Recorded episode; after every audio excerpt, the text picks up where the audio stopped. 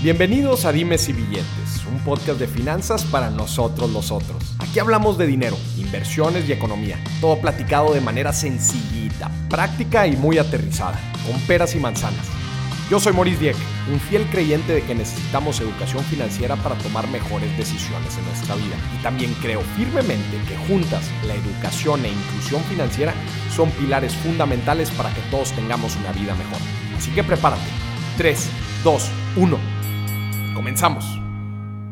Yo creo que una pregunta que todos hemos tenido en algún momento en nuestra vida, todos por lo menos los que aspiran a emprender un negocio, tener un negocio, es, bueno, ¿y de dónde carajo saco dinero? Eh, quizás, eh, no, vamos armando nuestro ahorrito y con eso decimos, bueno, pues con esto compramos unos productos o vamos piloteando y vamos creciendo con esto, pero muchas otras veces no. Nuestra idea es mucho más grande que nuestra capacidad financiera. Y no sabemos por dónde empezar. Lo primero que se nos viene a la mente, a ver, pues le pido lana a mis papás, a mis tíos, a ver, a, mi padrino que siempre me ha apoyado.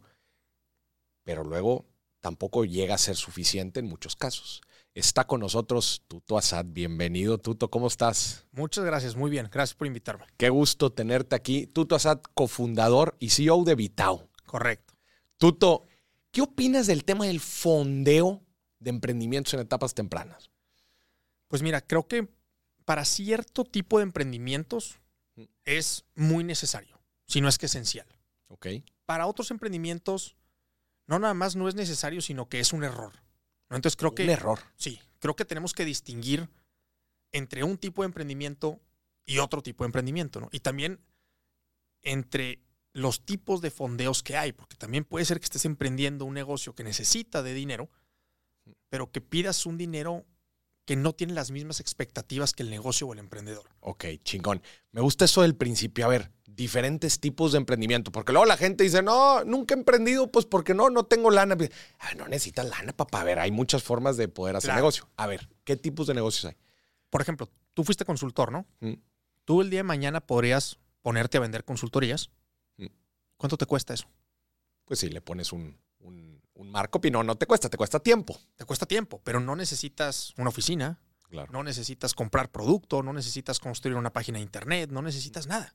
Tu tiempo. Entonces, ese es un típico negocio que no necesita de una inversión, ¿no? Después, si quieres, nos vamos al otro lado. Que digamos son, son eh, alto, alto requisito en tiempo, pero no en dinero. Este, Correcto. Este, extremo de negocio. Correcto, pero a veces es un negocio que muy rápidamente te puede empezar a dar un muy buen dinero. Un muy buen dinero. Oye, si yo cobro 200 dólares la hora y de repente me empiezo a hacer de clientes, oye, en un día puedo ganarme 2 mil dólares. Si trabajé 10 horas, ¿no? Oye, pues ganarte 2 mil dólares en un día como que está bastante bueno, ¿no? Claro. Entonces, es alto requisito en tiempo. Es como el típico doctor, ¿no? El doctor que dice, es que es que no tengo tiempo, cabrón. Pues no, porque su negocio depende 100%, de su tiempo. Si él consulta, gana dinero. Si él opera, gana dinero. Para eso no necesitas dinero, necesitas tiempo. Y luego están otros emprendimientos, Vitau, pongamos el ejemplo de mi farmacia en línea, donde pues necesito comprar producto, necesito construir una página de internet donde el cliente pueda comprar, necesito relacionarme con las grandes compañías que me van a vender, necesito relacionarme con las personas que me van a ayudar a llegar al cliente, necesito hacer marketing, necesito hacer... Ay, de repente te das cuenta que claro que también necesita de tu tiempo de una forma distinta, pero necesitas mucho dinero para realmente crear todo eso, ¿no? Claro. Platícanos un poquito de Vitao para que la gente entre en contexto. Mira, Vitao es una farmacia en línea para pacientes con enfermedades crónicas. Una enfermedad crónica es una diabetes, un tema cardiológico, cáncer, etcétera, etcétera, ¿no? Lo pongo porque a mí hace 19 años me diagnosticaron con diabetes tipo 1. Ok. Entonces, yo iba pues, por muchos meses de mi vida a las farmacias a comprar todo lo que necesitaba. Aquí tengo el sensor pegado en mi brazo, por ejemplo, que me checa el azúcar. Y cada vez que iba a la farmacia era la misma historia. Pues no tenemos todo, tenemos esto. Bueno, pues lo compro, lo pago y me voy a otra farmacia, y me voy a otra farmacia, y me voy a otra farmacia. Básicamente me cansé de estar yendo a todas las farmacias de la ciudad y dije, voy a hacer una farmacia en línea para pacientes como yo, que necesitan muchos medicamentos y que le puedan picar a este botón para que todos los meses le entreguemos todo lo que necesita a la puerta de su casa. Muchos medicamentos recurrentemente. Recurrente, sí. O sea, yo lo que uso siempre es lo mismo. De repente cambiará una que otra cosa una vez al año, mm. pero tengo 20 años prácticamente usando exactamente los mismos medicamentos, ¿no? Entonces, esa es la idea de Vita, una farmacia en línea para aquel que necesita medicamentos siempre y los mismos. ¿Hace cuánto nace? Vitau empezamos Alejandro, mi socio y yo en febrero del 2019, o sea, hace tres años. Febrero del 2019. Ya, o sea, eh, antes de pandemia, ¿cómo, ¿cómo les tocó vivir ahora en pandemia? Un año antes de pandemia, la verdad es que la pandemia no nos ayudó y no nos afectó. De plano. ¿Por qué? Pensarías, bueno, de entrada la gente piensa que pues, te ayudó muchísimo, vendes medicinas. Claro. A domicilio. A domicilio. Pero apenas tienes un año. Nadie te conoce. Ya. Sí, entonces eh, el servicio a domicilio de medicamentos que creció fue el de las grandes cadenas de farmacia que todo el mundo conocía y ya existía. Entonces, bueno, pues déjame le marco a farmacias X, Y o Z. Nosotros todavía, es más, de hecho, todavía nadie nos conoce. O sea, ahorita seguramente el 95% de tus escuchas van a estar diciendo, ah, mira, no sabía que existía Vitao. Y esto es una especie de marketing para mí, ¿no? Pero ¿cuántos podcasts necesito claro. para que la gente me conozca, ¿no? Entonces, por esa razón no nos ayudó. No nos afectó porque pues era un negocio que la gente necesita medicamento y sigue necesitando medicamento, ¿no? Entonces, digamos que la pandemia para nosotros fue irrelevante hasta cierto punto. Ya. Oye, ¿y cuál, cuál, fue, cuál es tu experiencia en todo el tema de emprendimiento? O sea, ¿cómo llegas a Vitao? ¿Qué hacías antes? Mira, yo tuve un, abuelo muy exitoso en el mundo de los negocios y yo me le pegué mucho desde chiquito. Ok. Y yo me acuerdo de chiquito. ¿Qué hacía tu abuelo? Mi abuelo tenía una gasera, tenía una empresa inmobiliaria y tenía, eh, bueno, pues un, una especie de zoológico aquí en la ciudad que la gente conoce mucho, que se llama Bioparque Estrella. El Bioparque. El Bioparque. Y yo me le pegué mucho de chiquito. Y en una de esas pláticas que yo tenía con él, le dije, oye, abuelito, pues es que yo quiero ser rico, ¿verdad? Así como tú, ¿cómo le hago? Y su respuesta, buena o mala, errónea o no, me dice, pues tienes que emprender. O digamos que en ese momento, pues me entró el tema de tengo que emprender. Así te lo dijo, plain and simple. Tienes que emprender. Creo que si te quieres volver súper, ultra, mega millonario, su respuesta es correcta. Si, te, si quieres volverte rico, creo que su respuesta es equivocada. Ok, a ver. Eh, hay mucho más probabilidades de volverte rico en un trayecto de empleado, tal vez en una startup que está apenas naciendo, o en un trayecto corporativo que tal vez te va a llevar muchos años, pero a fin de cuentas vas a terminar siendo el CFO o el CEO. Pero como emprendedor, la mayoría fracasamos. Es, es, dura, ¿no? Creo que, creo que sí también. Y agregaría el tema de la estabilidad, ¿no? Al final de cuentas, eh, la carrera de un emprendedor contra la de una carrera corporativa de, alto, de alto rendimiento, ¿no? Porque luego también, luego también una carrera corporativa, pues hay, de muchas, hay de todo, ¿no? Pero estamos hablando de una carrera corporativa de alto rendimiento en donde sí llegas a un C-suite, ¿no? Llegas a ser un, un, alto ejecutivo. Pues sí, sí es una carrera definitivamente mucho más estable y en el mediano largo plazo, pues sí puedes aspirar a, a ganar mucho dinero. A ganar una buena Nunca vas a ser el más rico de la ciudad. Sí, claro. Pero vas a tener una calidad de vida muy, muy buena. Y como emprendedor, pues aspiramos a tener una calidad de vida infinita. Pero ¿en cuántos años, verdad? O la rompes durísimo. Claro. O, como la gran mayoría, ¿no? La estadística, pues no la pues haces. Pues ahora si no la haces. a ver, cuando mi abuelo me dice esto, yo tenía recién cumplidos los 14 años. Y fue ahí que puse mi primer negocio. Tengo 33. Esto fue hace 19 años. Mm. Y pregúntame si soy rico. ¿Eres rico? Tengo 19 años emprendiendo y no soy rico, güey. Entonces, sí, sí, sí me explico lo que voy. Creo que voy a llegar a ser muy rico, pero luego te das cuenta en el camino que emprender, ya no estoy emprendiendo para ser rico. Tal vez empecé a emprender para ser rico, mm. Se, convierte como un estilo de vida, ¿no? Claro, es un estilo de vida. Para mí, decir voy a llegar a un corporativo todos los días. Exacto, o sea, te regresarías tú. Santa, claro que no. ¿Alguna vez estuviste? Trabajé dos años para el TEC de Monterrey. ¿Y qué tal? Después de haber emprendido varios negocios. Después de haber emprendido varios negocios, trabajé dos años para el TEC de Monterrey. Muy bien, ¿por qué? Porque me mandaron a abrir la oficina del TEC de emprendimiento e inversiones en San Francisco. Ok. Entonces, digamos que estaba emprendiendo. Ah, bueno, este, también, dentro de lo corporativo creo que era de lo más. Claro. Eh, eh, y en lo que me gusta, Venture Capital, tecnología, emprendimiento en San Francisco, recién casado, entonces también para mi esposa y para mí. Qué chingón. entonces fue una, experiencia muy buena, pero por muchas otras razones. No, no, no, no la puedo comparar contra un, me dieron un trabajo en alfa. Sí, desde luego que no. Oye, pero entonces te manda el TEC a abrir su oficina de emprendimiento y fondeo a San Francisco. Correcto. ¿Por qué a ti? es una buena pregunta. Eh, en ese entonces, estoy hablando. O sea, ¿llevabas de egresado cuánto? A ver, yo me, yo me gradué del TEC en el 2012. Esto creo que sucedió 2016, 2017 tal vez. Llevaba cuatro o cinco años de egresado. Pero llevaba desde que me egresé en el mundo de Venture Capital, que cuando me egresé hace 10 años, el mundo de Venture Capital en Monterrey no existía. Sí, no, no, no. No había nada. Entonces, cuando buscaban a alguien que tuviera algo de experiencia en Venture Capital, prácticamente había de tres. Yo, como emprendedor, y también tenía un fondo chico, algún analista de algún fondo, que eran pocos, o los directores de los fondos. Los directores de los fondos nunca se iban a ir. No, no se iban a ir. El analista no necesariamente tiene las skills que se requieren para hacer lo que yo fui a hacer, y pues digamos que yo era pues, el único que ahí estaba. No, mm. no es que yo fuera perfecto, pero era lo más, lo, que más encajaba lo que encajaba con el molde.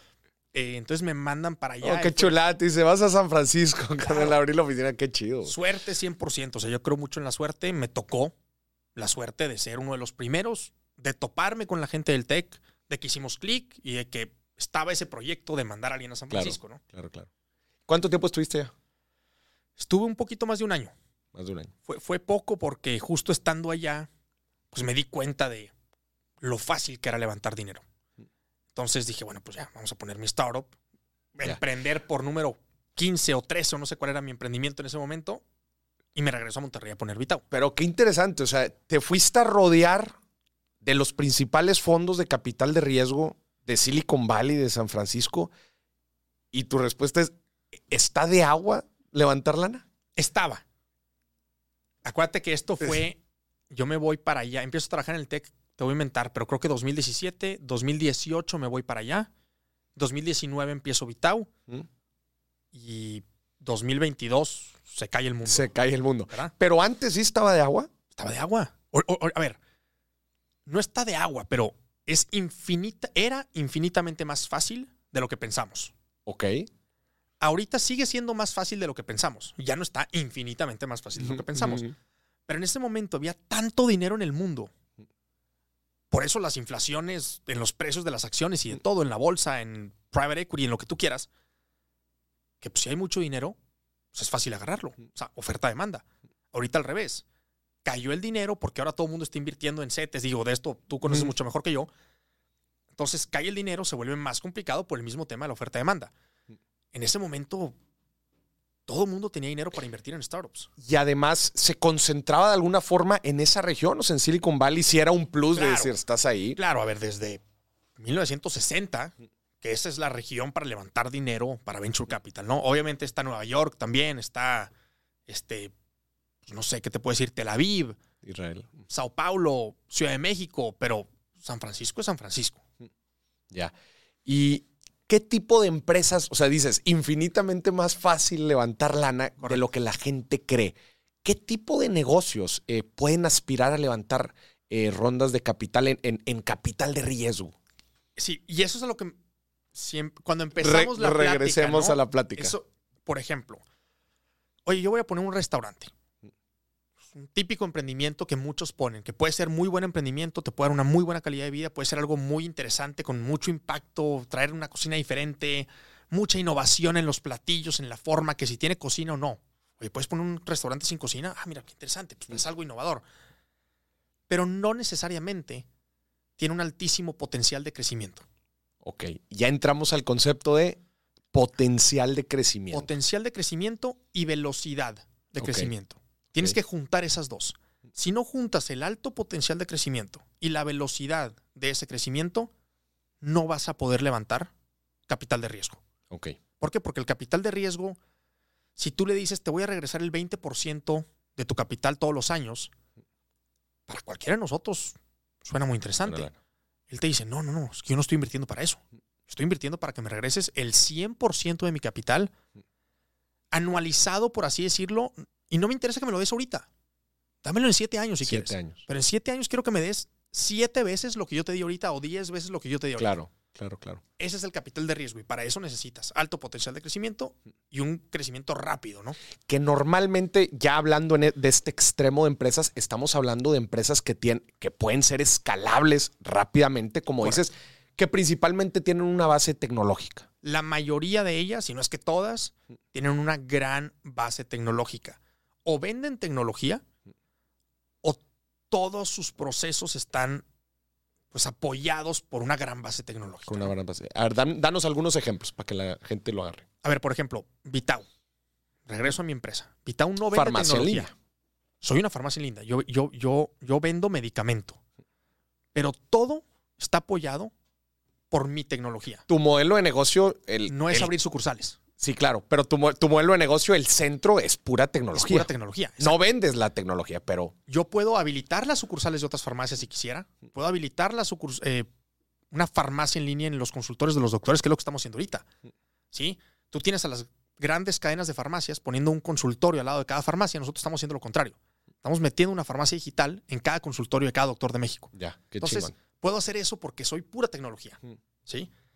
Y luego tienes a un Dropbox, que lo que vende literalmente es el almacenamiento, en su tecnología.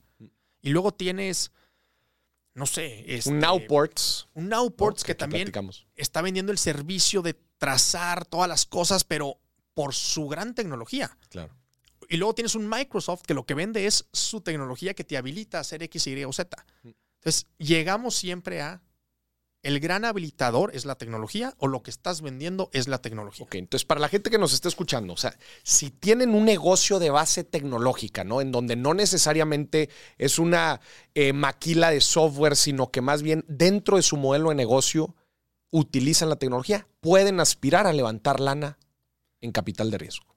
Utilizan la tecnología como core como core. Porque todo el mundo utiliza tecnología. Mm. O sea, hasta la farmacia yo vendo, esquina. Yo vendo por WhatsApp, ya puedo levantar lana. bueno, sí podrías, ¿eh? eso es algo muy interesante. Qué bueno que lo mencionas. Sí puedes. ¿Por qué lo digo? Por ejemplo, nosotros cuando empezamos Vitao, empezamos vendiendo por WhatsApp. O sea, no había plataforma. Entonces, cuando recién empezamos, sí, luego, luego levantamos dinero, pero no levantamos todo el dinero que se necesita para crear la plataforma que hoy tenemos. La plataforma que hoy tenemos cuesta muchísimo, pero queríamos vender y queríamos entender el mercado y queríamos ver qué nos iba a decir la gente, por qué nos iban a comprar, por qué no nos iban a comprar, dónde compraban, por qué compraban. Entonces, que agarramos dos tecnologías que ya existían: WhatsApp y Moneypool. Para cobrar. Para cobrar. WhatsApp para tomar tu orden, Moneypool para cobrar. ¿Cuánto tiempo operaron así? Full así, probablemente unos cinco meses. O sea, estaban piloteando el modelo, andaban probando si la gente lo iba a aceptar. Correcto. Y ahora, hoy todavía vendemos por WhatsApp. O sea, tenemos toda una tecnología, pero hay, hay un sector de clientes que no quiere tecnología, quiere WhatsApp, porque sabe usar WhatsApp. Entonces, y de hecho el WhatsApp creo que es el habilitador número uno de e-commerce a nivel Latinoamérica. Entonces... Tú levantaste lana vendiendo puro por WhatsApp? O sea, ¿no habías eh, dado el paso o ya habías dado el paso a una plataforma un poco más robusta? Bueno, cuando yo levanté lana en tres ocasiones. Ok. La primera vez que recién empezaba la empresa fueron horas después de que decidí empezar la empresa. Todavía no se llamaba Vitau. Mm. Era una idea en mi cabeza y tenía un socio, Alejandro Lozano. Y levantamos nuestra ronda presemilla sin WhatsApp, sin ventas, sin nombre de la empresa, sin una presentación. Idea. Tenía una idea en mi cabeza. ¿Y con quién levantaste? Familiares y amigos. Friends and family. Sí. Sí, fueron específicamente 19 familiares y amigos. Órale. Que uno me dio 100 mil pesos, el otro me dio un millón de pesos, el otro me dio 50 mil pesos, el otro me dio... Fondo perdido. No, no, no. Yo les di acciones de la empresa. Ah, sí vendiste equity. Claro. Sí, sí, sí, sí, sí. A ver. Y obviamente. Porque, porque el Friends and Family también puede ser, eh, pues de agorra, va el sombrero, échenme, échenme la mano. Sí, pero difícilmente. no esos montos, no, esos montos. Claro, 5 mil pesos podría ser que sí. Pero no, yo les di acciones de mi empresa. A ver, Bueno, acciones de mi idea, porque en ese momento. Sí, sí, sí, era por idea. O sea, confiaban en ti. Claro. Y, y, eso sucede en etapas muy tempranas. Tú estás confiando en. Olvídate la idea, la idea pivotea mucho, confiaron en, en ti. Me apostaron a mí y le apostaron a Alejandro, mi socio, a nosotros como equipo, ¿no? Y eso es algo muy importante. Lo primero que tienes que hacer como emprendedor para levantar capital de otras personas es conectar con la otra persona como persona. Ok. No es inversionista emprendedor. Es persona a persona. Y es crear esa confianza a través de la conexión. Ya que confías en mí, entonces, ahora sí, inversionista, emprendedor, y me va a caer el dinero. Pero si no hay confianza y si no hay conexión, es imposible que llegue el dinero. Platícanos cómo hacer un correcto levantamiento de lana de Friends and Family. O sea, pero platícame desde si armaron un pitch deck, si tenían muy definido cuánto querían levantar, por qué porcentaje de la propiedad. O sea, ¿cómo le hicieron y, cuánto levantaron? ¿Cuál fue el resultado? Sí, mira, empiezo por ese. Levantamos casi 300 mil dólares, 276 mil dólares. ¿Por qué ese número? No me preguntes, no sé. Este, y dimos el 11.2% de la empresa. No lo habían definido desde antes. dijeron, Teníamos un más o menos lo que teníamos que levantar. Con esto salimos y levantamos un poquito más. Qué bueno. Oye, me voy a tener que diluir un poco. Eh, no es lo más importante diluirte. Lo más importante es levantar el dinero para poder crear la empresa. Entonces, ese fue el resultado. Ahora, ¿por dónde empezar? ¿Cómo hacer un correcto levantamiento de capital? Y creo que el correcto tiene distintas definiciones. Y me voy a ir por una que no es la que esperas. Ok. Ético. ¿Ok? Necesitas asegurarte de que todo inversionista, independientemente de que sea tu familiar o tu amigo, pero más si es tu familiar y tu amigo, entienda realmente a qué se está metiendo. Porque esto es alto riesgo. La probabilidad de que yo pierda todo tu dinero es alta. No, no es alta. Es altísima. Altísima. Entonces, si, obviamente yo te voy a vender la idea como que nos vamos a hacer millonarios. Y tú te la vas a creer y más porque confías en mí. Sí, te vas a emocionar y todo. claro, y en tu cabeza te vas a hacer la historia de, ah, pues así como Peter Thiel fue el primer inversionista de Mark Zuckerberg en Facebook, yo también voy a ser el primer inversionista de Vitao con Tuto. Ah, pues o, sea, o sea, sí, pero no. sí, o sea, es, uno en mil el que le pega. Es una responsabilidad fuerte. completamente La primera parte es, dile a tu inversionista, creo que es una buena idea creo que nos podemos hacer millonario, millonarios. La estadística dice que vamos a, quebrar, y no vas a volver a ver un peso el que me des. Entonces, la pregunta es, Maurice, tú ahorita me estás dando 200 mil pesos. Si los pierdo, ¿va a disminuir tu calidad de vida? Si la respuesta es sí, yo no te los puedo agarrar. Si la respuesta es no, ok, venga. Ahora, hay una segunda pregunta. No, no disminuye la calidad de vida. Sí tengo 200 mil pesos para darte. Ok, ahora nos vamos a ir a un tema financiero. La estadística dice que una de 10 le va a ir. Una de 100 la va a romper por completo. Entonces, mínimo, si me estás dando 200 mil, tú deberías de tener 2 millones para invertir 200 mil en 10 diferentes. En 10 diferentes. Capital de riesgo. No estoy hablando de tus inversiones en bolsa, mm. de tus inversiones en terrenos, de tus inversiones. Claro. Lo ideal sería que tuvieras 20 millones de pesos mm. para invertir en 100 startups diferentes. ¿Me explico? Una correcta diversificación. No, no si, si pierdo los 200 mil no pasa nada, pero son todas mis inversiones. No, papá, pues eh, ¿cómo? Exacto. Entonces, ahí es donde también entra eso es lo correcto. Tienes que hacer lo correcto para tu inversionista, porque a veces él no sabe lo que es lo correcto. Oye, casi, casi estás diciendo, no, pues le tienes que dar una asesoría completa, pero completamente de acuerdo. O sea, es una responsabilidad que tú tienes para que más adelante después no tengas problemas. Exacto. Es una responsabilidad moral que tú tienes con aquella persona que está confiando en ti. Claro. ¿El día de mañana te va a evitar problemas? Sí. Pero independientemente del problema que me vaya a evitar mañana, yo hoy tengo una responsabilidad contigo que me estás dando ese dinero. Entonces, por ahí empezamos con cómo hacerlo de forma correcta. Chingón. Luego vámonos con, pongamos de otra definición esa palabra correcta, efectiva. Ok. ¿Cómo ser efectivos? ¿Cómo ser exitosos en ese levantamiento de, capital? Sí, porque levantarla no es ser exitoso, es mm. diferente, ¿no? Pero exitosos al levantar el capital. Creo que ahí empezamos con algo que ya mencionamos varias veces. Oferta-demanda. Mm. Si yo solamente tengo a un amigo que le está yendo bien, se llama Maurice, y yo contigo te digo, oye, Maurice, pues necesito 100 mil pesos para levantar mi empresa y empezar mañana. Y mi idea está bien, padre, lo que tú quieras, pero nada más tú me puedes dar el dinero. Pues una de dos. Me lo puedes dar y me puedes decir, pues sí te lo doy, pero dame el 30% de tu empresa. Si yo nada más te tengo a ti, pues te toca el 30% por esos 100 mil pesos. O me vas a decir que no y no lo levanté. Entonces, la regla número uno es oferta-demanda. ¿Cómo le hago para que haya 100 personas como tú que me puedan dar al menos una parte del capital que necesito? Claro. Si tú me dices que no, no pasa nada, me sigo con el siguiente, y el siguiente, y el siguiente, y el siguiente, y el siguiente. Entonces, esa es la primera. Tener a muchos inversionistas que sepas que pueden invertir en tu empresa. Eso es importante. Hay gente que tiene dinero, pero no necesariamente le gusta invertir o sabe invertir en el tipo de empresas que vas a poner tú. Claro. Aunque digas, no, es que él sí invierte en startups, él invierte en empresas riesgosas. Pues sí, pero tal vez nada más invierte en startups riesgosas que tienen que ver con la industria de su empresa que le ha dado de comer toda la vida. Claro, porque la conocen muy bien, porque pueden crear una ventaja competitiva, etc. Exacto. O tal vez solamente invierte en empresas de salud, o de finanzas, o de minería, o en México, o en San Francisco, o en Estados Unidos, o en India. Entonces, asegúrate de que estés yendo con el inversionista que invierte en tu región, en tu industria, en el ticket del capital que estás buscando. ¿sí? Si hay un inversionista que invierte dos millones de dólares para arriba y yo estoy buscando dos millones de pesos, pues ¿para qué voy con él? Sí, claro. Y al revés también pasa, ¿no?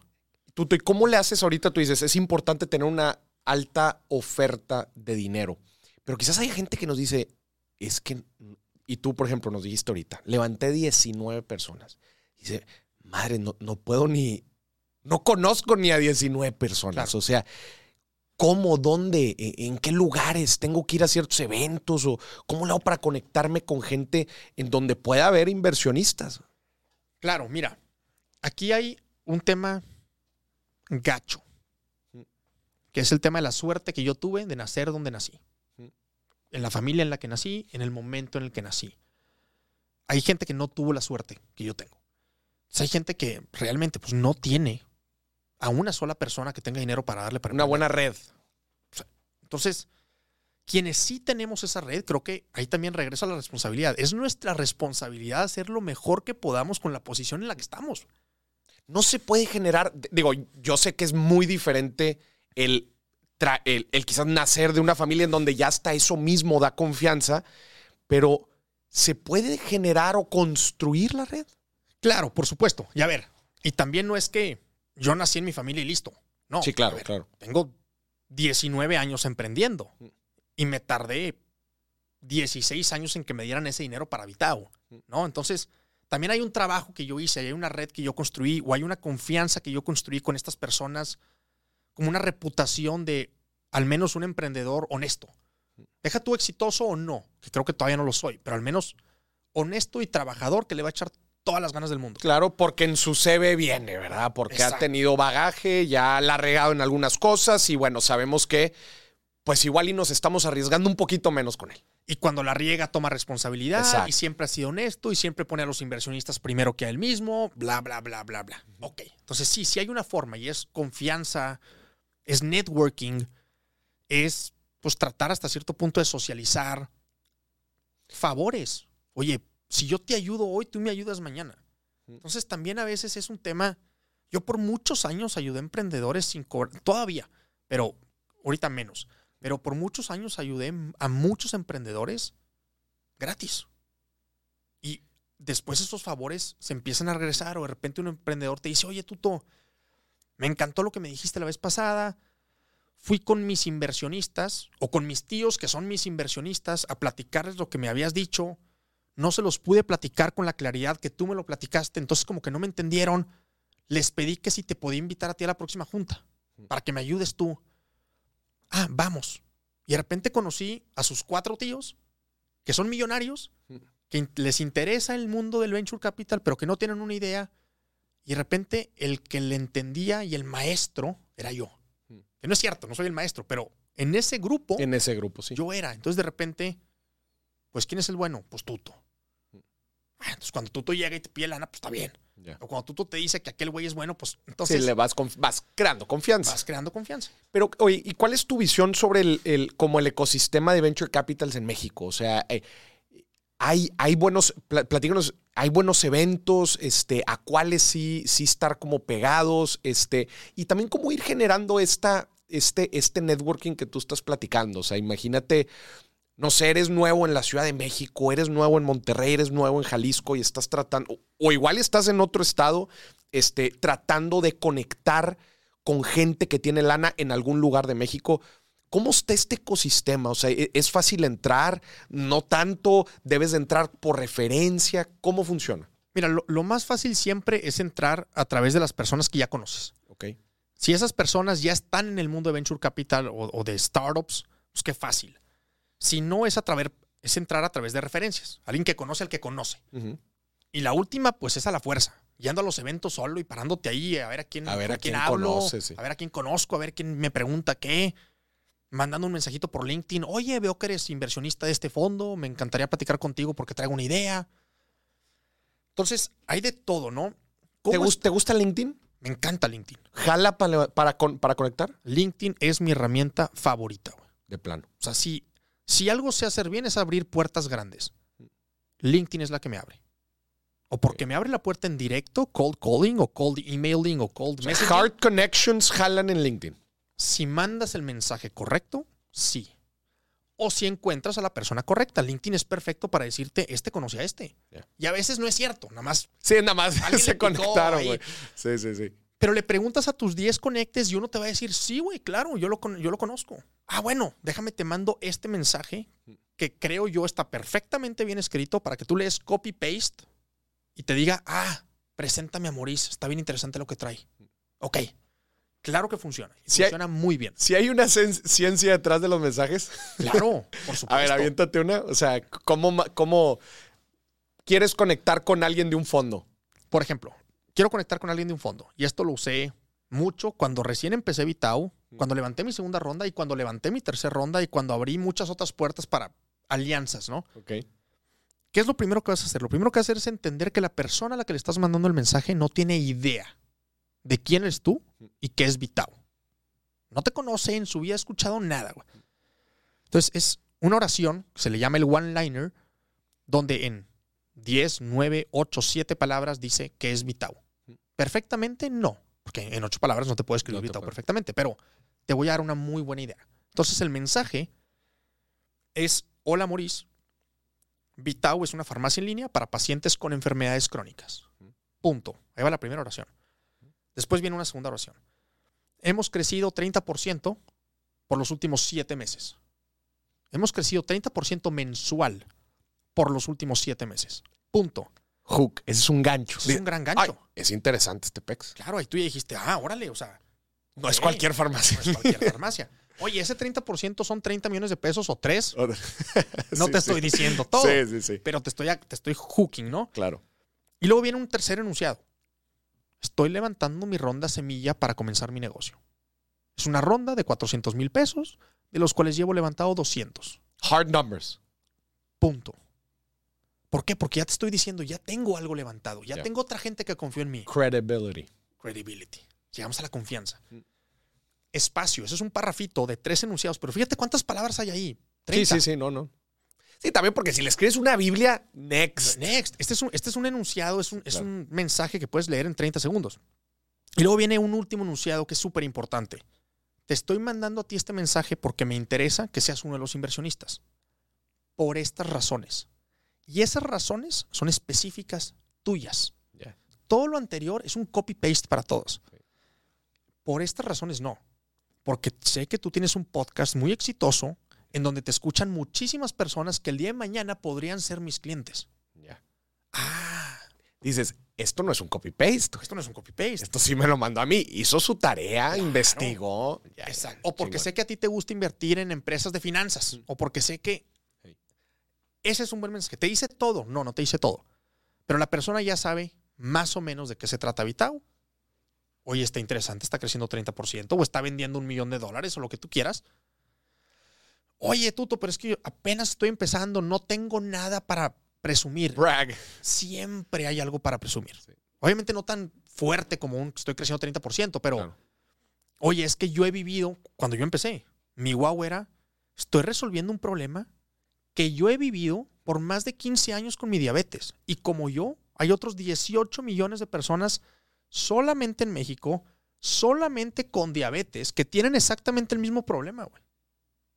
Ah, ok, es un negocio enorme. Y eso, era postdatos de un estudio, ¿verdad? O sea, Claro, o sea, me, metí al INEGI a ver cuánta gente tiene diabetes.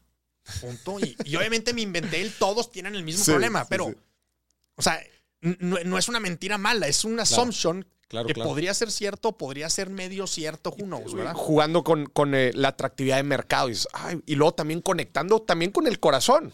Claro, por supuesto, es mi problema. Es mi problema. Ah, este no es cualquier emprendedor, esto es algo, esto es algo que le pasó a él. Claro, y ahí también juegas en el cuarto enunciado. Imagínate que ahora yo soy el inversionista y tú me mandas ese mensaje y al final me dices, te lo estoy mandando a ti, Tuto, porque sé que el tema de la diabetes es muy importante en tu vida. Mm. Ah, cabrón, ah, cabrón. Me diste el corazón, güey. Te tengo que decir, Maurice, vamos a platicar, por favor. Entonces, ese es un buen mensaje que si lo mandas por LinkedIn, que si lo mandas por WhatsApp. ¿Correo funciona? Sí, pero tienes que mandar muy bien el título del correo. A ver, Porque el título abre el mensaje, ¿no? Sí, claro. Es bien fácil. En el título vas a poner de forma súper mega resumida mm. Las tres cosas que pusiste en los primeros tres enunciados del mensaje. Ok. Entonces, no vas a poner Vitao porque nadie sabe qué fregados es Vitao. Vas a poner farmacia en línea. Creciendo 30% mensual, levantando capital. Chingón. Entonces, eh, es una fórmula muy sencillita, pero hay que ser muy disciplinados para seguirlo. Y te voy a decir una cosa.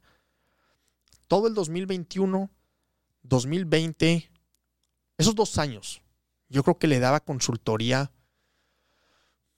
a unas dos, máximo cuatro startups por semana de cómo levantar capital. Que me sentaba con ellos una hora. Y les explicabas. Y les decía exactamente qué hacer, qué poner, qué no poner. Ahorita de repente lo hago para una que otra, pero ya no con esa intensidad. Y aún con yo sentado con el emprendedor, una hora explicándole cómo escribir el mensaje y le decía, la próxima semana que te vea, me vas a traer la tarea, güey. Me la traían mal, güey. Porque la gente no sabe ser disciplinado. La gente no sabe hacer las cosas chicas. Creen que si hacen algo chico está mal hecho. No, al revés. Si metes palabras que no van por meter palabras de más, eso está mal hecho economía del, lenguaje, ¿no? Word economy en inglés. muy, muy puntual. Sí. Güey, qué interesante. Y bueno, regresando entonces un poquito, decías, eh, para las personas que, quieren crear esta red, entonces decías, LinkedIn también puede ser una, eh, eh, correos ya platicamos también, asistir a eventos, hard knocking, ¿verdad? Oye, pues vamos a ver qué, más hay. ¿Hay, alguno, hay, hay, algún evento o algo así que le recomendarías a la gente muy puntual? Miren, estas tres cosas no se pueden perder creo que te puedes perder cualquier evento, la verdad. Creo que ningún evento es esencial. Hay muchos. Ve a los que quieras. Oye, ¿cuáles son los más grandes? Pues obviamente en, Monterrey está el Link Monterrey, que lo organiza el TEC de Monterrey. En Ciudad de México hay varios de Endeavor muy interesantes. O sea, siempre hay eventos, pero, pero no es como que, ah, si no voy al Link Monterrey no voy a poder emprender. No, no es cierto. Claro que puedes emprender.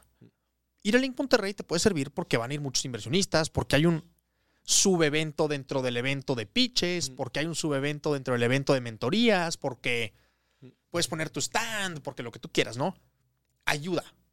Pero desde mi punto de vista, un evento nunca es esencial para emprender un negocio.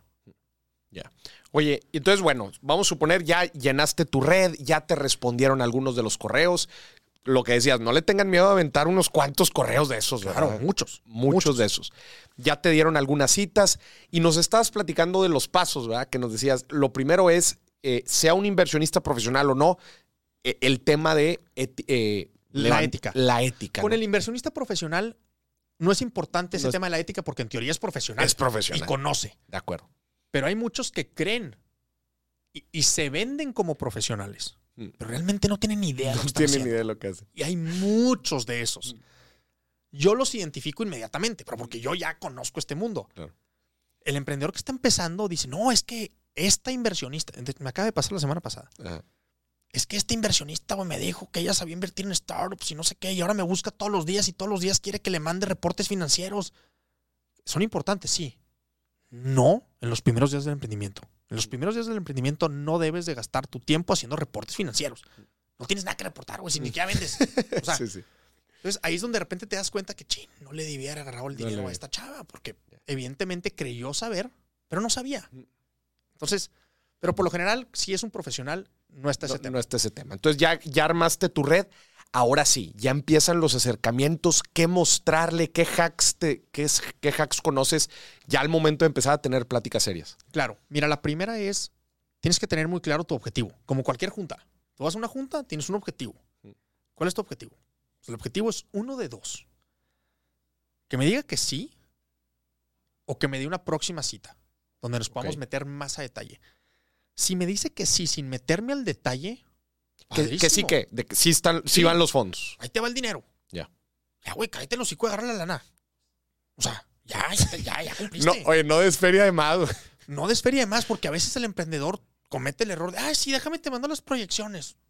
o sea, a ver, tú lo sabes, tú, tú, tú, eres analista, consultor, te dedicas a finanzas. ¿Cuántas veces están bien las proyecciones de una empresa?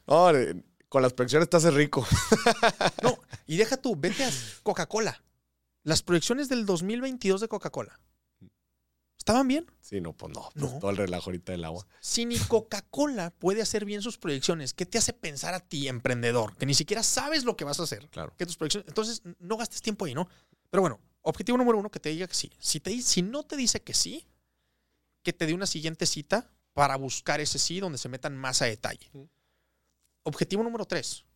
Eso va a escuchar extraño, pero créeme que es importante. Que te diga que no. Que te diga que no. Lo peor que te puede pasar es que no te llega ni que sí. Nada. Ni que no. Ay, medio me interesó. ¿Me mandas ahí un poquito más de información para ver si nos volvemos a ver en dos semanas? No, no, no, no, no. Nos vemos en dos semanas.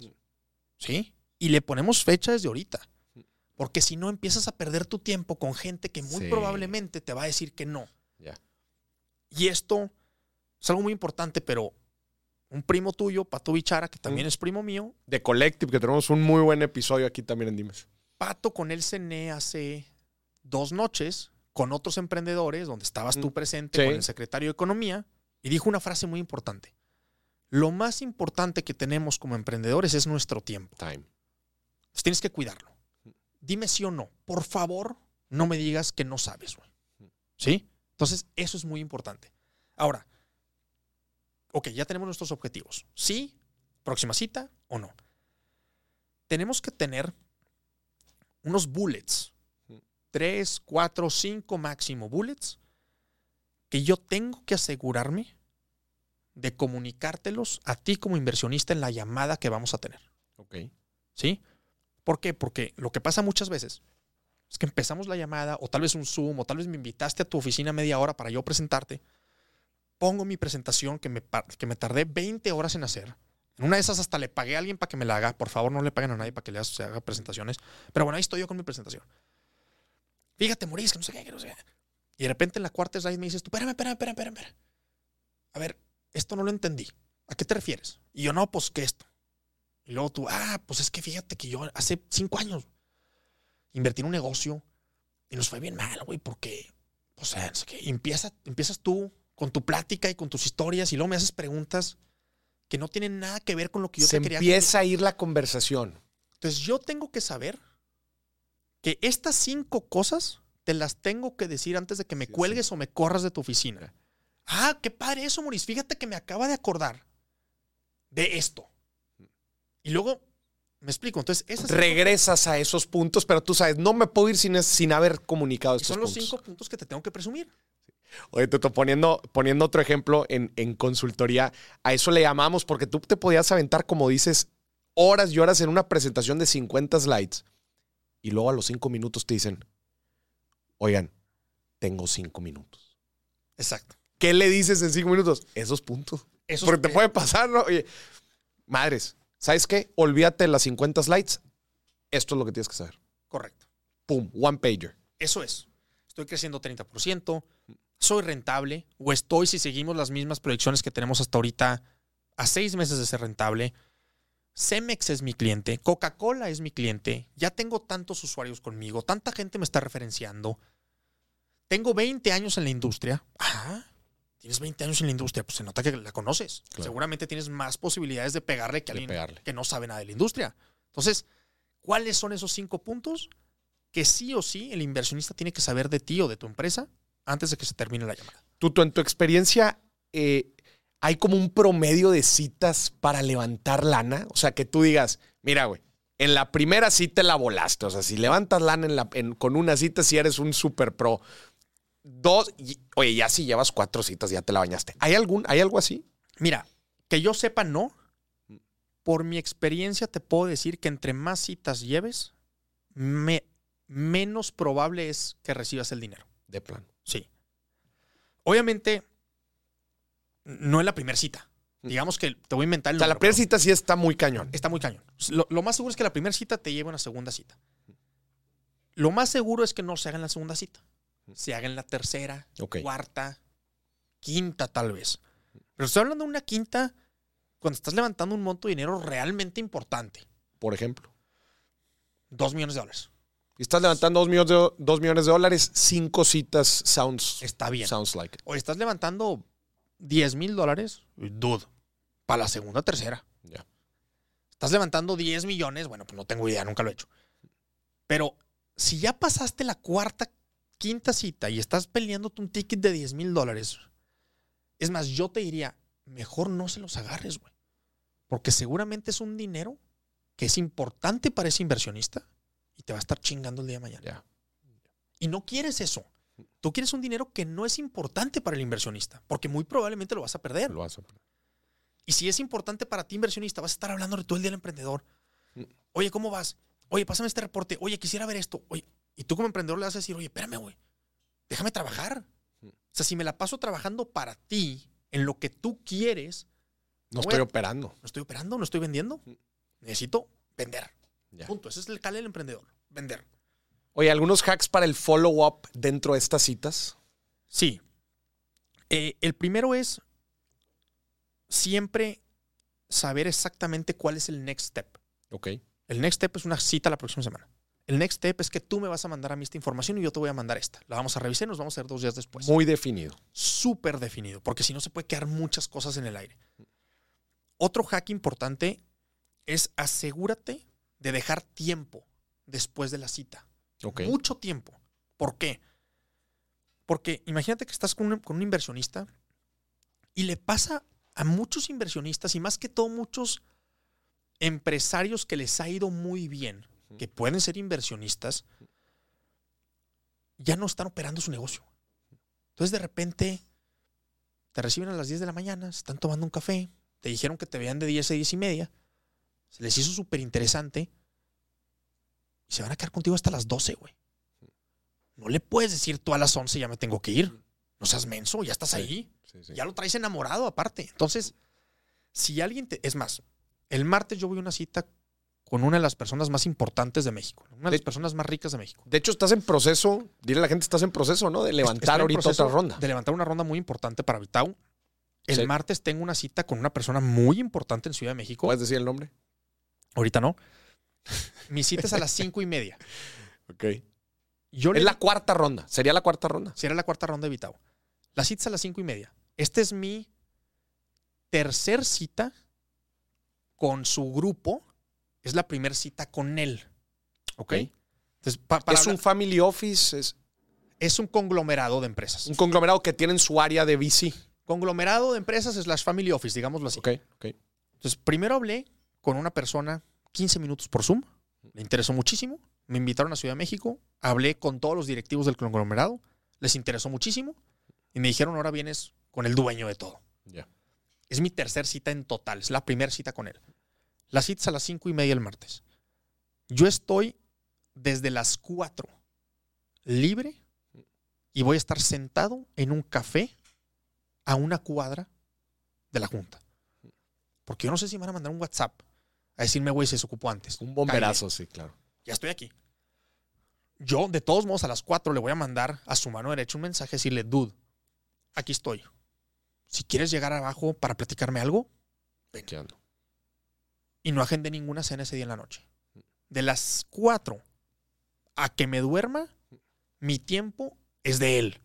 Porque si él me quiere llevar a cenar, güey, me lleva a cenar. Claro. Pero imagínate donde yo, le diga, no, fíjate sí, no.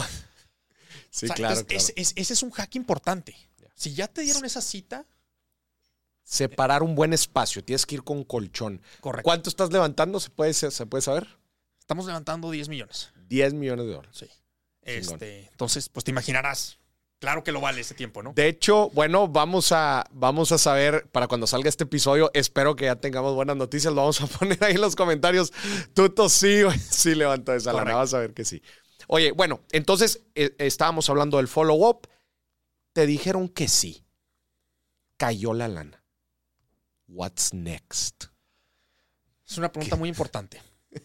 Digo, tienes dos cosas que hacer, ¿no? La primera es el negocio y hay que operar el negocio, hay que crecer el negocio, hay que hacer las inversiones correctas, hay que contratar a la gente correcta, todo lo que es el emprendimiento en sí. O sea, es que time out. O sea, aquí ya estamos hablando de que ya te invirtieron, pero tú desde antes necesitas un proyecto completo de qué vas a hacer con la lana.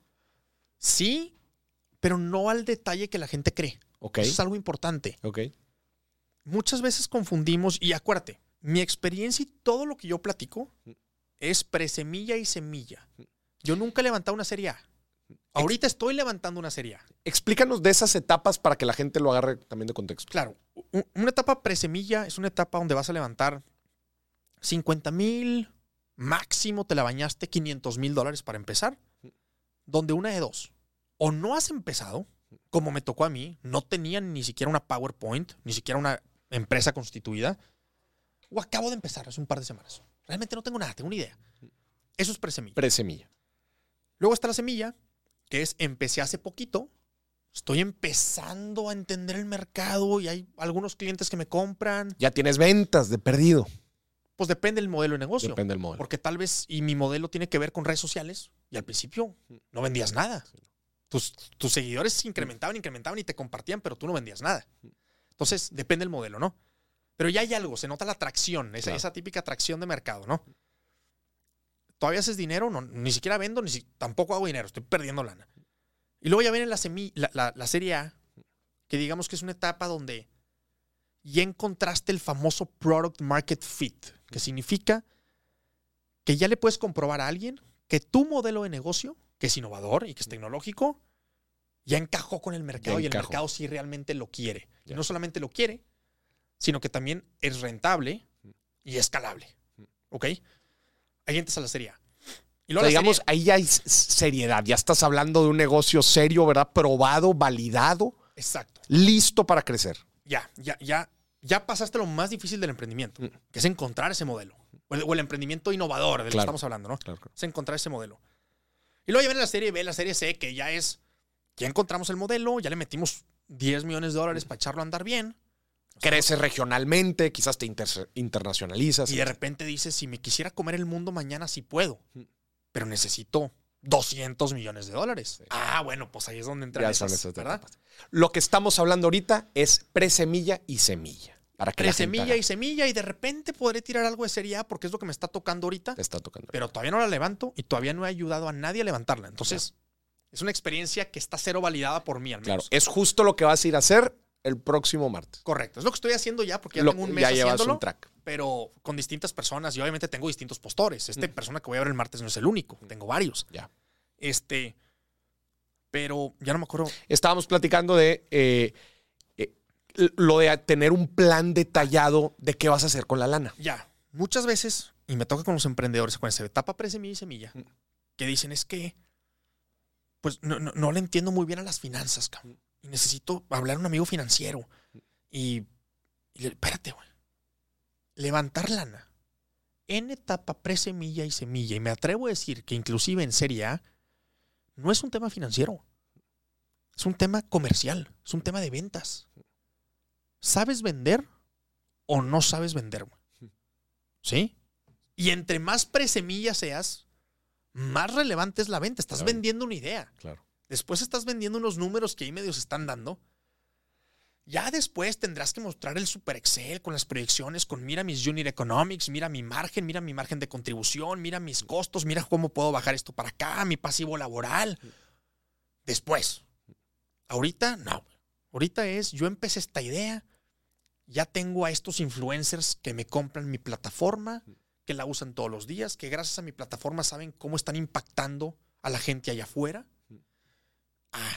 Y ojo, no te refieres a, a saber vender a tu cliente, te refieres a saber vender la idea. Claro, pero, pero, pero muchas veces es lo mismo. O sea, si sabes vender, levantar dinero es, es vender. Es vender. Además, en vez de venderte esta tasa, te, estás vendiendo, el negocio. estoy vendiendo las acciones del negocio. claro. Pero es muy similar. Sí, sí, sí. Este. Entonces, por un lado es eso, ¿no? Vamos a avanzar. Ya tenemos el dinero. Mm. Vamos a avanzar con la empresa. Por otro lado, vamos a seguir construyendo la relación con los inversionistas. Porque no me diste el dinero y ya, ya fregué. Sí, claro. Que muchos emprendedores lo hacen y está pésimamente mal. Es ya me diste el dinero, ahora es mi responsabilidad informarte a ti mes tras mes cómo vamos, en qué vamos bien, en qué vamos mal y cómo me puedes ayudar. Ok. Todos los meses. Todos los meses. No tienes que mandar un reporte financiero. No, no, no. Una hoja. Oye, ¿cómo lo mando yo? Es una hoja que a mero arriba viene un, un enunciado que resume el mes. Este mes nos fue muy mal. Este mes nos fue de maravilla. En este mes aprendimos muchísimo y conectamos con muchos grandes jugadores de la industria. Ok, resumen. Después de eso viene tus 3, 4, 5, 6 KPIs más importantes. Ventas, utilidades. Suscriptores. Suscriptores, lo que sea. A veces no son ventas y a veces no son utilidades. Suscriptores, referencias, bla, bla, bla. Descargas. Y luego, lo bueno. Este mes agarramos cuatro clientes nuevos, este mes, bla, bla, bla, este mes crecimos 30%. Cool. Luego viene lo malo. El mes pasado dijimos que íbamos a lograr esto y no lo logramos. O nos cayó la Cofepris y nos cerró la farmacia. Ojo, siempre digo a mis inversionistas y a los emprendedores. Si alguien no manda lo malo, es por una de dos razones. O te está mintiendo, o es un tarado y no se dio cuenta de que algo malo pasó. Pero no hay mes. Pero no hay mes que no hay algo malo. No hay mes. O no estás haciendo nada, ¿va? Para que no pase nada malo. Que está terrible no hacer nada, ¿no? Claro, claro. Entonces siempre hay algo malo. Y luego viene los aprendizajes. Después de lo malo que aprendí. Ah, pues aprendimos esto y esto. Y sobre esos aprendizajes voy a capitalizar el próximo mes. Claro. Luego vienen los objetivos del mes pasado, ¿se cumplieron o no se cumplieron? los objetivos de este próximo mes. Y estoy hablando de dos, tres objetivos, cinco máximo, porque estás hablando de un nivel empresa, no al nivel departamento de marketing. Cada quien tiene sus departamentos. Claro, son eh, de indicadores globales. Sí, exacto. Y al final, un ¿cómo me puedes ayudar? Oye, Maurice, fíjate que, bueno, más bien todos mis inversionistas, fíjense que ahorita me encantaría platicar con cardiólogos. Entonces, si alguien de ustedes conoce un, cardiólogo, un cardiólogo, por favor, conéctemelo. ¿Qué pasa con esos reportes? das claridad, das transparencia, te continúas en una comunicación constante, cosa que crea confianza, y le estás diciendo al inversionista cómo te puede ayudar. El inversionista nunca te va a estar marcando y decirte, oye, ¿cómo te ayudo? El inversionista tiene su jale, su familia, su vida. Pero si de repente lee un mail que se tarda tres minutos en leer y al final dice, conéctame con cardiólogos y dice, ah, tengo cuatro amigos cardiólogos, déjame les marco. Ahí es como crecen los negocios. Religiosamente todos los meses, a todos los inversionistas. Todos los meses, a todos los inversionistas. Yo tengo el time frame de máximo el segundo domingo de mes. Tengo que estar mandando ese reporte. Ya. Oye, nada más me, quedó la duda en, en, qué tanto sí tienes que tener armado te digo, el, para qué vas a usar la lana. O sea, oye, el, el 20% o tal monto va, se va a usar para marketing y ventas, tal cosa se va a usar para comprar tal máquina. Este, o sea, sí. tener como una guía, porque dijiste no tan detallado. ¿A qué te refieres con detalle? No tan detallado, porque acuérdate, estamos hablando de presemilla y semilla. Entonces, en presemilla y semilla, mira, el 67% de, los, de las startups exitosas son exitosas ejecutando un modelo de negocio distinto al modelo de negocio que le vendieron a sus Que vendieron el 67. 67%. Qué fuerte. Ahora, fíjate, dice un modelo de negocio distinto. Pero yo no sé si cambiaron de modelo de negocio ocho veces. Puede ser que sí. Entonces, si yo me meto al detalle en la etapa presemilla o semilla, a decirte, para esto lo voy a usar, hay un 67% de probabilidad de que va a cambiar mi modelo. Y si cambia mi modelo, cambia mi inversión. Entonces, no te metes ese detalle. ¿Qué sí vas a poner? En un startup de tecnología, mínimo creo yo que el 70% al principio es para gente. Es para contratar, contratar al programador, al vendedor, al diseñador, al no sé qué, al no sé qué, al no sé qué. El otro 30% será parte más administrativos. Necesito rentar una oficina.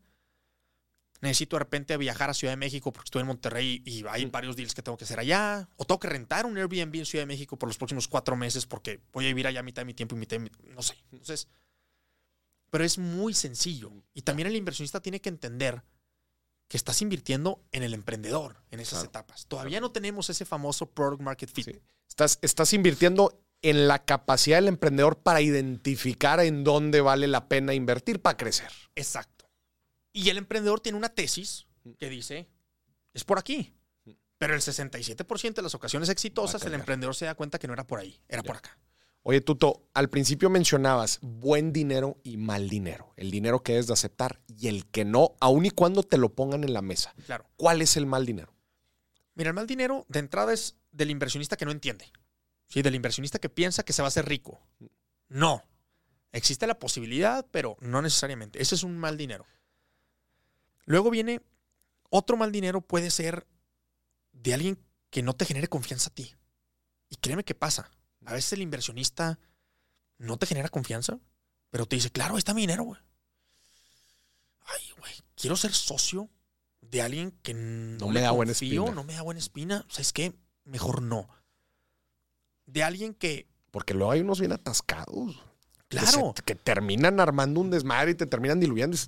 No, o deja tú eso. Nunca sabes de dónde viene el dinero, güey. También. Porque no a todos los inversionistas los conoces, ¿verdad? Entonces, hay que tener cuidado con eso.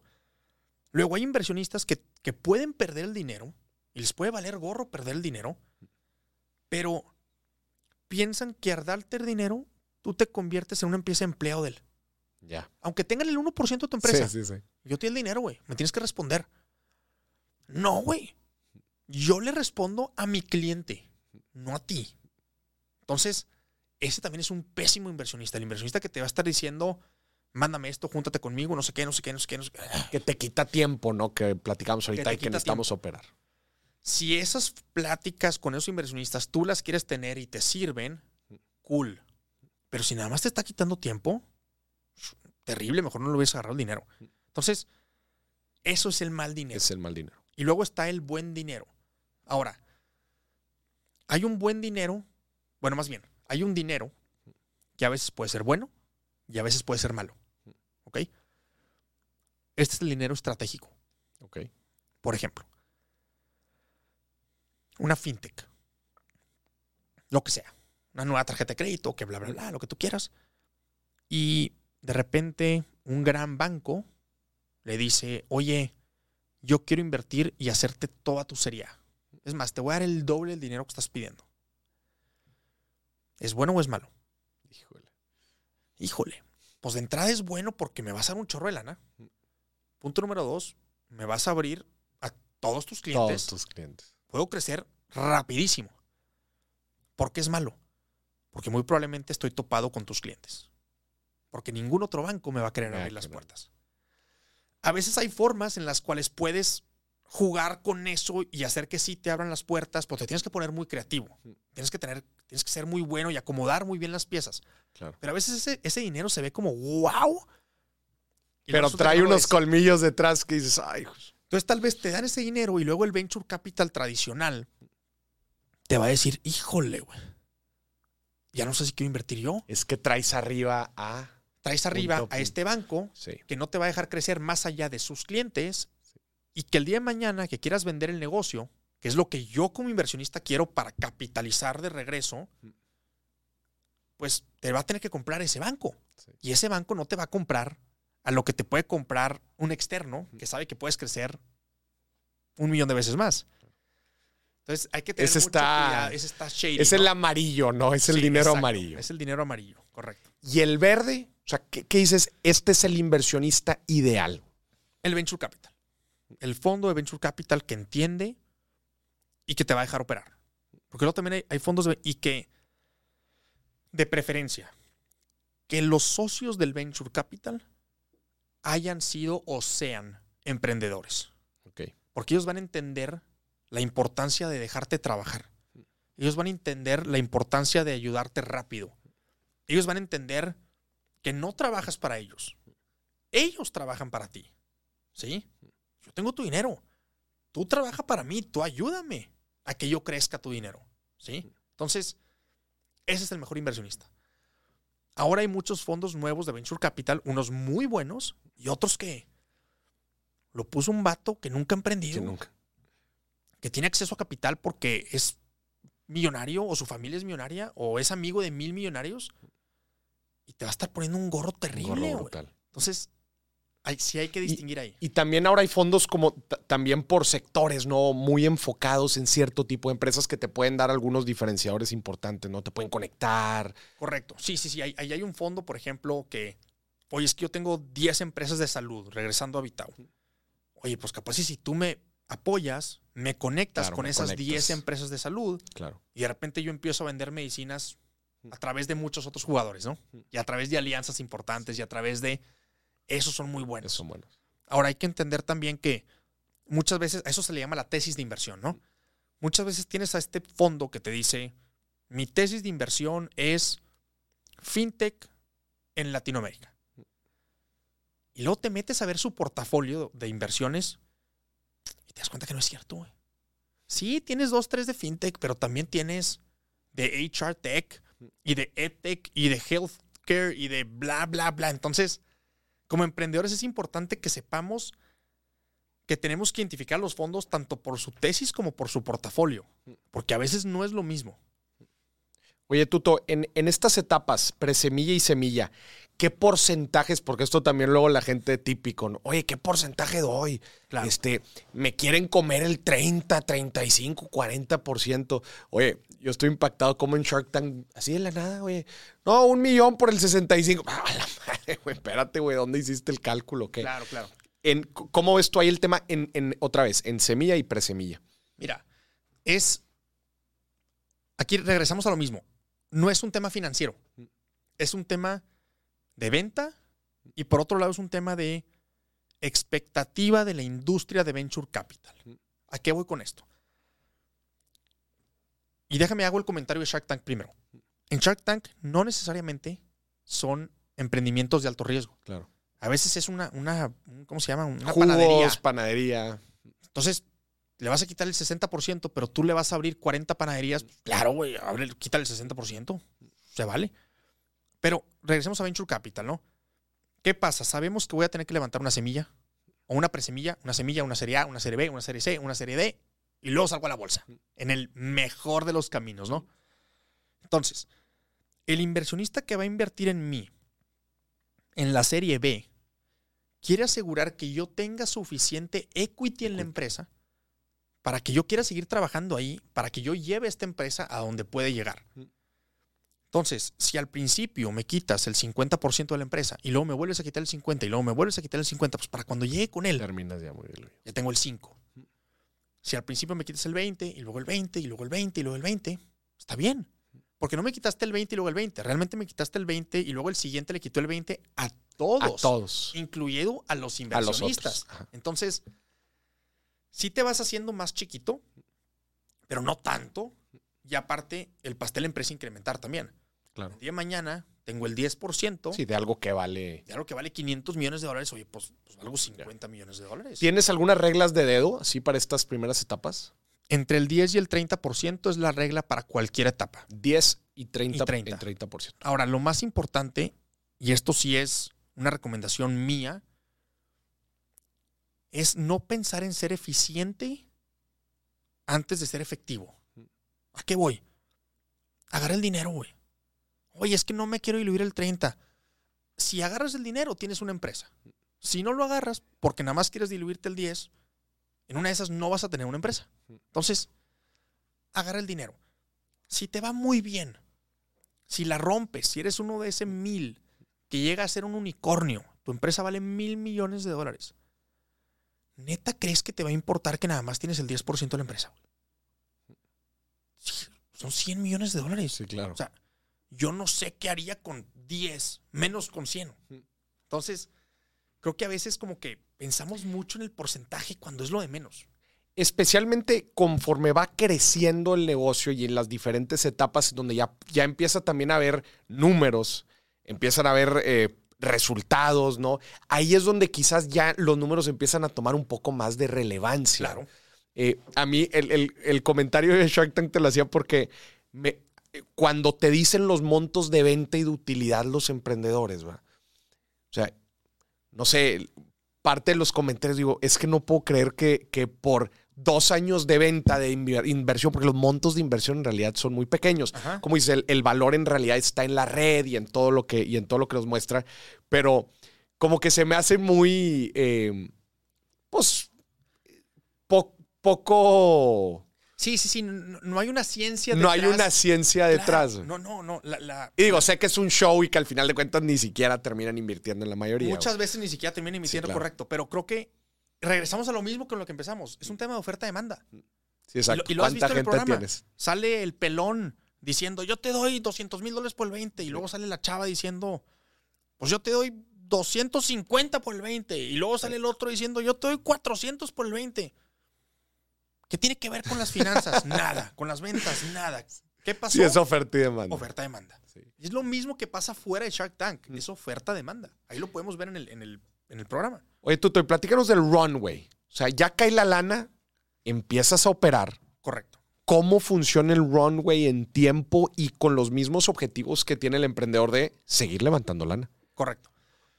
Ok, para el que no sepa, el runway es los meses que te quedan de vida. De vida. ¿Ok? ¿Por qué? Porque estamos asumiendo que tu empresa sigue perdiendo dinero.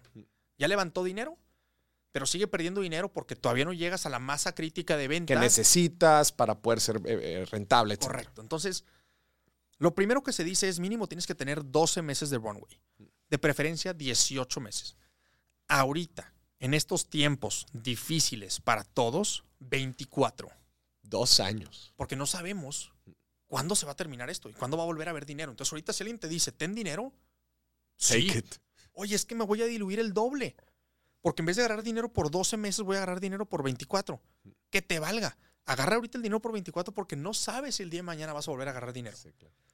Ahora, lo que deberías de hacer como emprendedor, y más en estos tiempos, que eso sí ha cambiado, es cómo puedes hacer a tu, a tu empresa rentable con ese dinero que te dieron.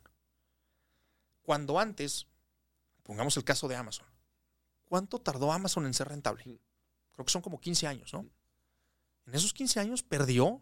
Quemó y quemó y quemó y quemó. Cientos de millones de dólares. Cientos de millones de dólares. Pero había siempre un inversionista después que estaba dispuesto a invertir y a invertir y a invertir. La oferta no había tema en oferta, entonces el runway no pasaba mucho también. Y 15 años después empezó a ser rentable y voy a inventar porque no sé cuántos años tenga Amazon, pero 10 años después es la empresa número uno del mundo. ¿Ok? Entonces, antes podías hacer eso. Ahorita no. Ahorita ya se agrega el enfoque rentabilidad. Rentabilidad.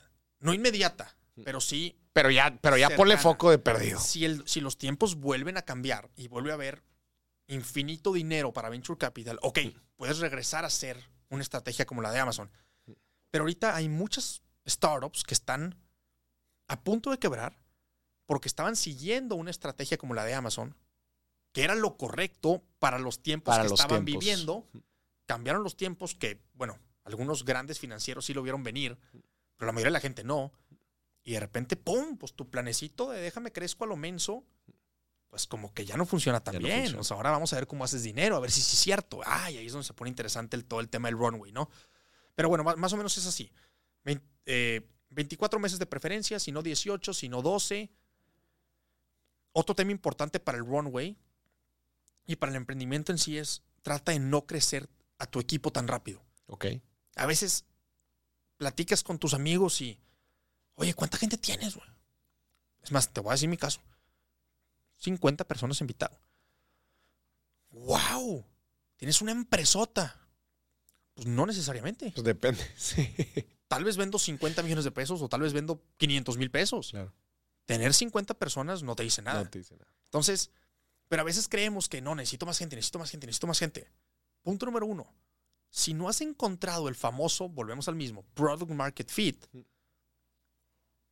estás teniendo más gente que nada más te está no te llenes de fijos. Tu dinero te estás llenando de fijos Y luego imagínate que encuentras el product market fit y no tiene nada que ver con gente. sí, sí, sí. O no tiene nada que ver con la gente que contrataste. Tal vez yo contraté mil programadores y mi product market fit son mil vatos contestando el teléfono. Un call center, sí, no tiene nada que ver. Entonces, ¿qué vas a hacer con los programadores? ¿Los vas a poner a, contestar teléfonos o los vas a tener que correr? O Especialmente otras en etapas tempranas. En etapas tempranas. Si ya pasaste esta etapa de. Ya el modelo ya está armado, ahora sí métele. Claro, claro. Pero, pero en estas etapas tienes que cuidarlo, tienes que cuidar a tu gente. Y también eso es muy importante. La persona que está trabajando en tu startup está confiando su vida financiera en ti. Claro. Es una gran responsabilidad. Y probablemente la de su familia también. Entonces, hay que cuidar mucho eso. O sea, realmente emprender se vuelve un tema de gran responsabilidad y de mucha ética. Para todos, para con tus socios, inversionistas, em, eh, colaboradores, todos. Correcto. Oye, y por último, estamos recorriendo, si te veas toda la, toda la línea.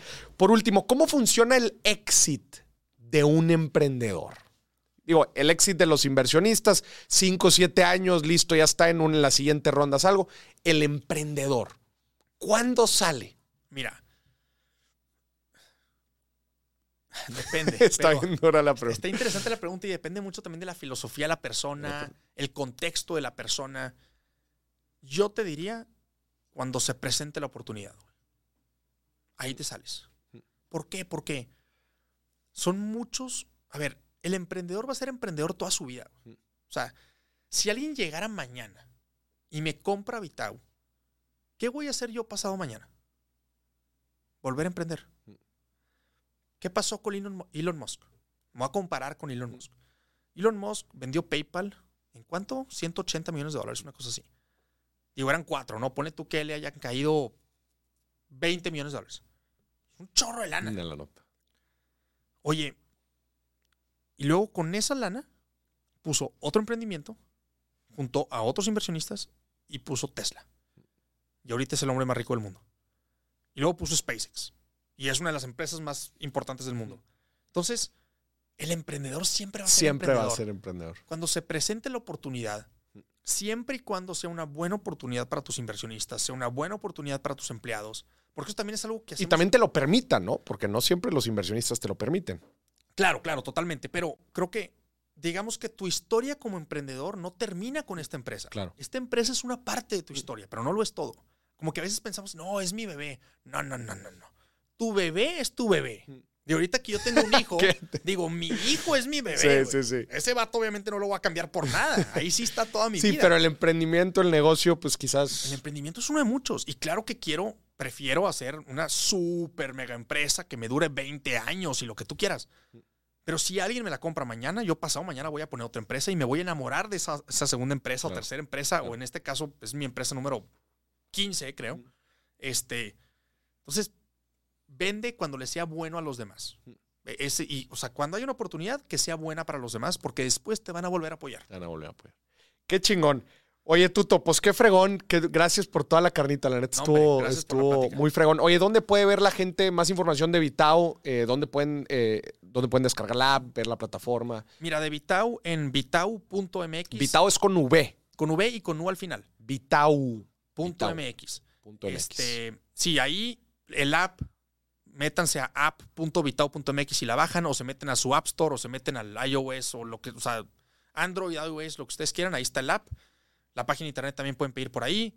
Este, y si no, en redes sociales, creo que en Instagram estamos como vitao.mx. Yo también en Instagram, Tuto Asad. Si quieren conectar contigo, ¿en dónde te pueden encontrar? Además de LinkedIn, obviamente. Además de LinkedIn, este, en LinkedIn es importante que me manden ese mensajito que les digo. Este, es más, si no, Tuto no les va a contestar. Si no se lo mandan así, para que, oye, hicieron la tarea. Hicieron la tarea. y fíjate que sí funciona muy bien. ¿eh? Cuando alguien me manda un mensajito como los que describo, me doy cuenta en inmediato. Obviamente es palomita, ¿verdad? A ver, vamos a platicar. Este, entonces, por LinkedIn, Tuto Asad, Tuto con una T, Asad con doble S, y lo mismo en, en Instagram. Así que ya sabes, si tiene una idea de negocio interesante, quiere conectar con gente del medio, acérquense en LinkedIn, mándenle un mensaje a Tuto, justo como lo dijo en este episodio. Y pues bueno, les vas a, seguramente les vas a poder ayudar mucho en todo su camino de emprendimiento. Tuto, muchísimas gracias. Y a ti que nos estuviste viendo y escuchando, esto fue otro episodio de Dime si billetes. Hasta la próxima.